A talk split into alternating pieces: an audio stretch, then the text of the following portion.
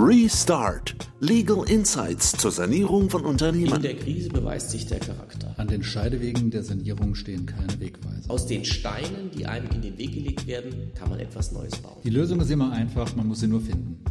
Ja, herzlich willkommen zu einer neuen Folge Restart zur Sanierung von Unternehmen. Heute wieder mit Gerhard Müller von Falk Co. Hallo, schön wieder dabei zu sein. Ja, hallo Herr Müller. Und äh, hier mit Paul Abel von der Kanzlei Wellensieg. Hallo, freut mich dabei zu sein. Wir wollen heute über Startup-Unternehmen sprechen. Also Startups, Unternehmen, die noch keinen großen Umsatz am Markt haben, die Projekte entwickeln, die äh, dadurch auch eine, einen ständigen Finanzierungsbedarf haben und ähm, damit sich natürlich ganz besondere Fragen stellen, gerade mal, wenn man jetzt nicht unmittelbar äh, für die nächste Finanzierung das, äh, die Angebote äh, vorliegen hat. Denn wie wir im Startup-Bereich immer sagen, nach der Finanzierung ist vor der Finanzierung.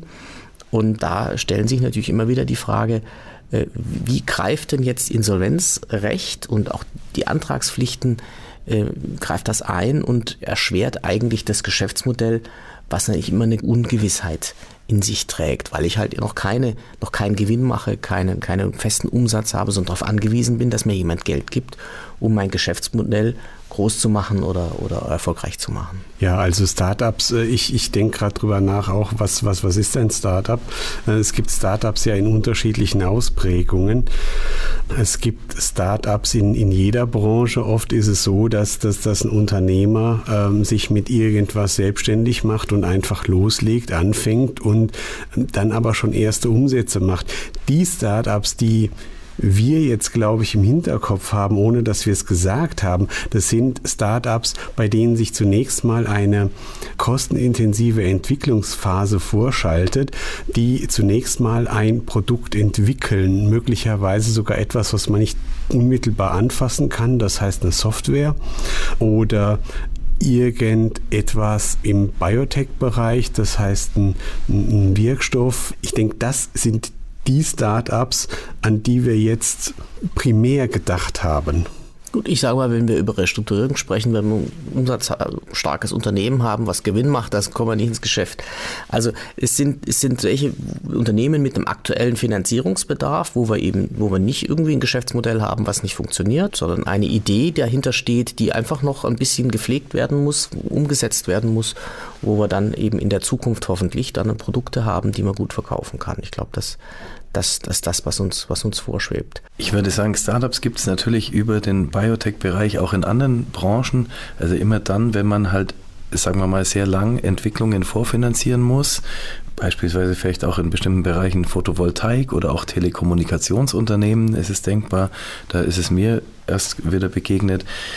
Es gibt, glaube ich, insolvenzrechtlich zwei Problembereiche bei Startup-Unternehmen. Das eine ist die Fragestellung vor Insolvenzantragstellung, wann ist, läuft denn eigentlich die Antragspflicht, insbesondere wegen Überschuldung? Ja, wann eine Zahlungsunfähigkeit eintritt, ist klar. Wenn die nächste Finanzierungsrunde erfolglos ist, es gibt kein neues Geld, dass man dann Antrag stellen muss, das ist relativ klar. Aber die Frage ist, wann ist es ausreichend finanziert nach vorne mit Blick auf den Prognosezeitraum, den du eben bei der insolvenzrechtlichen Überschuldung prüfen musst, der grundsätzlich zwölf Monate ist und jetzt nach Übergangsrecht für dieses Jahr vier Monate nur ist. Ich will trotz allem, bevor wir das beantworten, auf den zweiten Bereich gehen, wo die Startups auch noch Probleme machen, nämlich im eröffneten Insolvenzverfahren.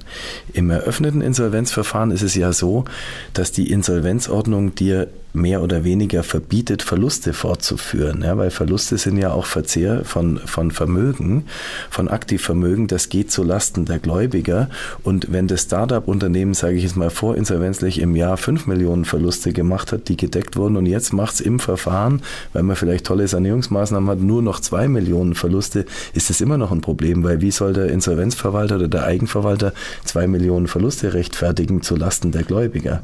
Das ist so die, der zweite Problembereich Österreich, der muss eigentlich dann im Verfahren, was vorher nicht gelungen ist, die Verluste komplett abschneiden. Und damit muss der eigentlich das Modell komplett umstricken. Und das ist natürlich auch eine Riesenherausforderung. Vielleicht ein Punkt noch, weil Sie sagen, die Gläubiger, wer sind denn die Gläubiger bei, bei einem Startup üblicherweise? Bei einem alt althergebrachten Unternehmen, einem Unternehmen mit langer Historie, ist das ein ganzes Sammelsurium. Aber wenn ich an Startup denke, dann denke ich hauptsächlich vielleicht ein paar wenige Lieferanten, die irgendwelche Utensilien geliefert haben beispielsweise und vor allem dann letztlich durch das Verfahren an sich die Arbeitsagentur.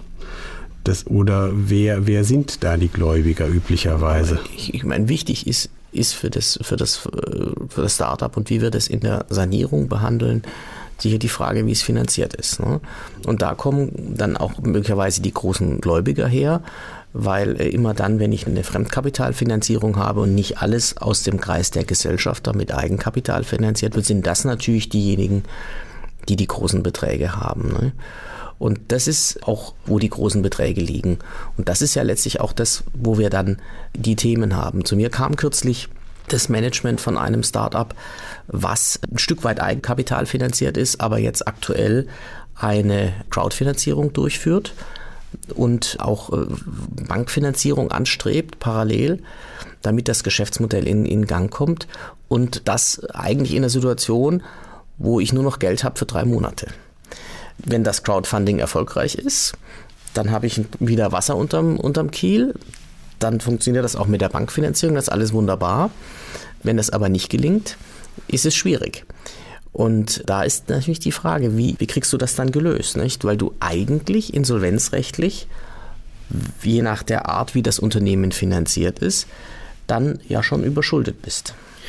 Guter Stichpunkt. Und ich würde sagen, da geht es rechtlich geht es um diese Frage der positive Fortbestehensprognose und da muss es eben überwiegend wahrscheinlich sein, dass es durchfinanziert ist, die nächsten vier Monate oder die nächsten zwölf, je nachdem, wo wir uns gerade bewegen. Und Ganz ähnlich ist die Frage ja auch, wenn ein Gesellschafter zum Beispiel kein hartes Patronat abgegeben hat, weil meistens geben die kein hartes Patronat ab. Und wenn die letzten Finanzierungsrunden geklappt haben, dann kann man jetzt davon ausgehen, hat ein gewisses Budget, dass die nächste vielleicht auch noch klappt. Ja? Und so ähnlich ist diese Frage da auch zu beantworten. Nur wenn man da sagen wir mal, zu blauäugig rangeht, hat man natürlich das Risiko, dass einem später jemand sagt, das war ja nicht überwiegend wahrscheinlich, deine Fortführung. Dann stellt man die Vermögenswerte gegeneinander.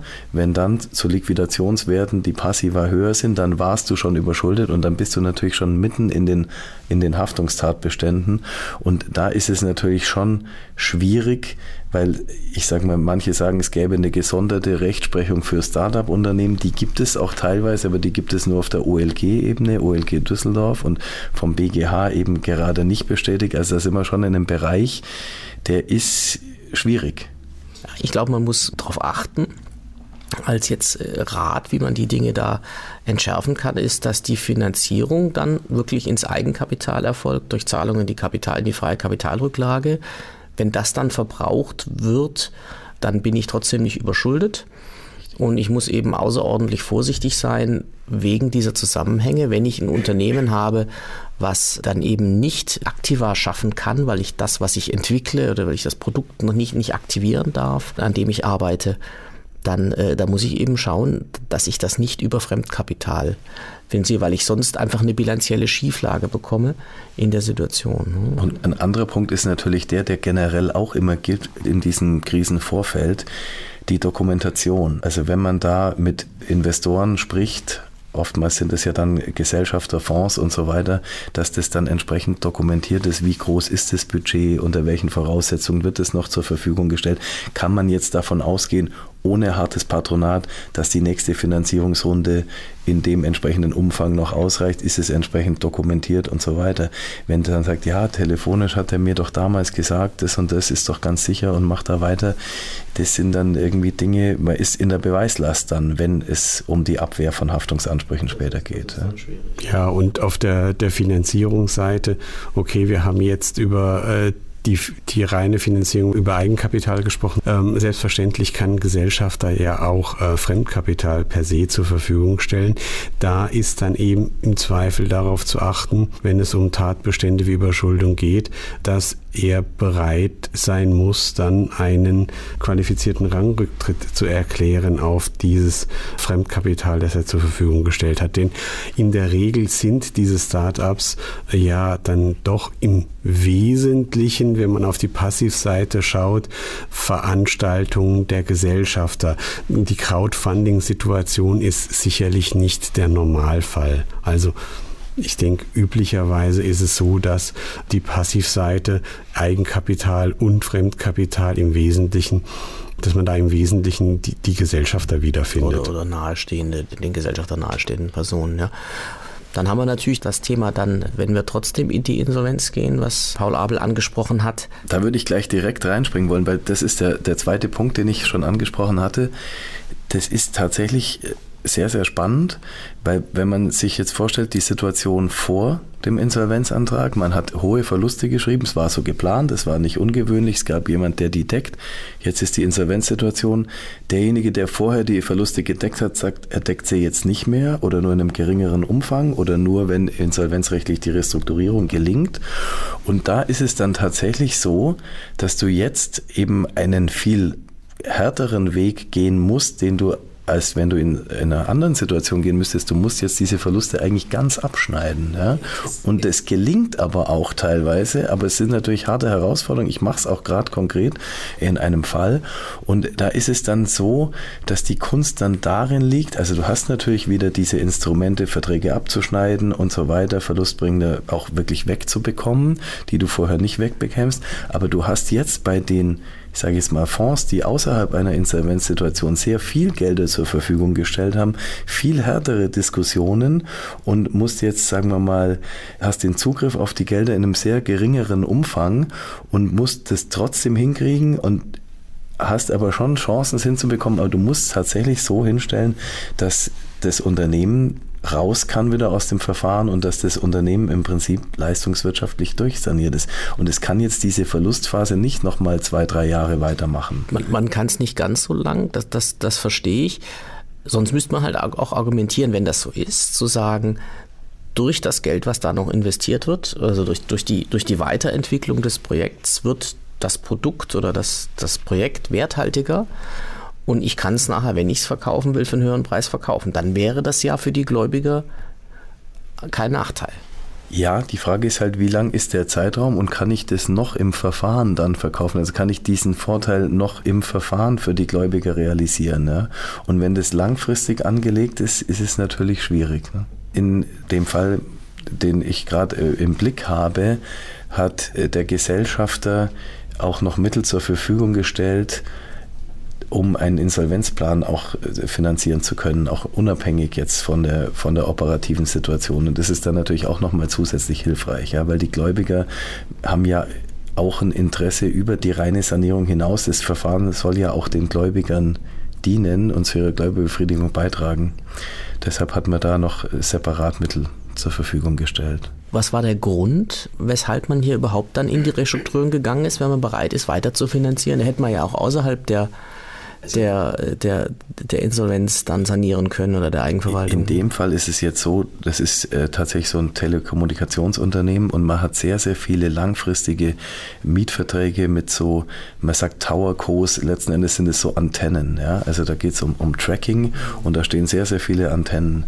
Und diese Verträge waren auch überteuert. Und man musste sich von Verträgen lösen. Und man hat eben über, dass man nicht rauskam aus den Verträgen wieder über sehr viele Jahre da Verluste finanziert. Und irgendwann haben wir gesagt, das ist jetzt unerträglich. Also beendet irgendwie Großteil dieser Antennenmietverträge und dadurch ist man jetzt auf dem Level, wo man eigentlich viel weniger Verlust finanzieren müsste, aber eigentlich ist man in der Situation, dass man gar keine Verluste finanzieren darf. Ja? Und dann hat man gesagt, aber man stellt trotzdem für den Fall, dass es gelingt, gleich von Anfang an Mittel für die Gläubiger zur Verfügung, damit man nicht in diese Wettbewerbsrolle kommt, dieses Unternehmen vielleicht dann zu verlieren oder, oder verkaufen zu müssen. Genau, der andere äh, Bereich, wo es sinnvoll sein könnte, wäre sonst, wenn man Personal abbauen will. Ne?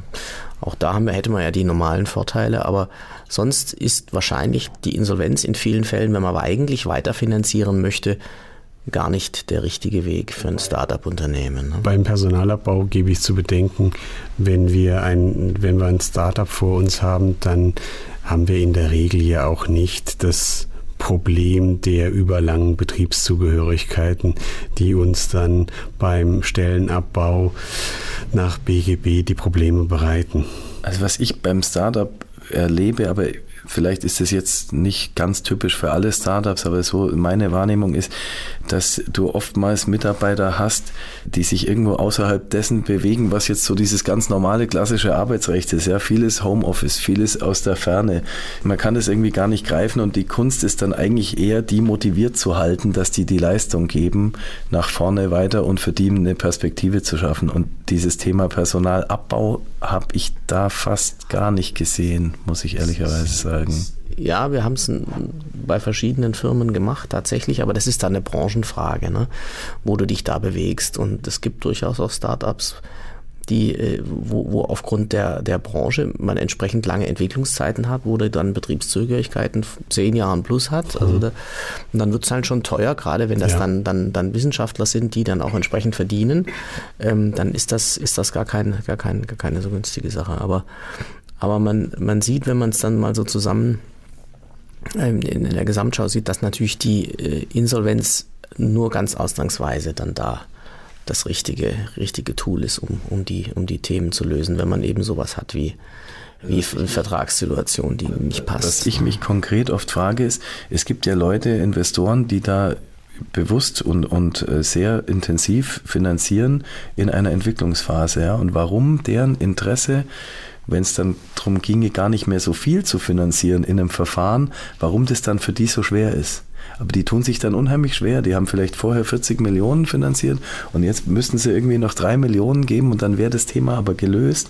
Aber da haben die dann Riesenhemmungen, weil außerhalb vom Verfahren mit ihren Investmentkomitees und all diese Dinge haben die bestimmte Regularien und da geht es dann ganz einfach.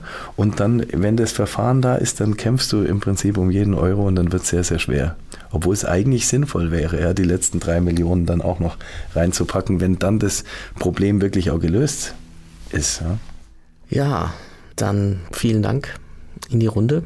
Und Sehr gerne. Bis nächstes Mal. Bis zum nächsten Mal. Bis zum nächsten Mal.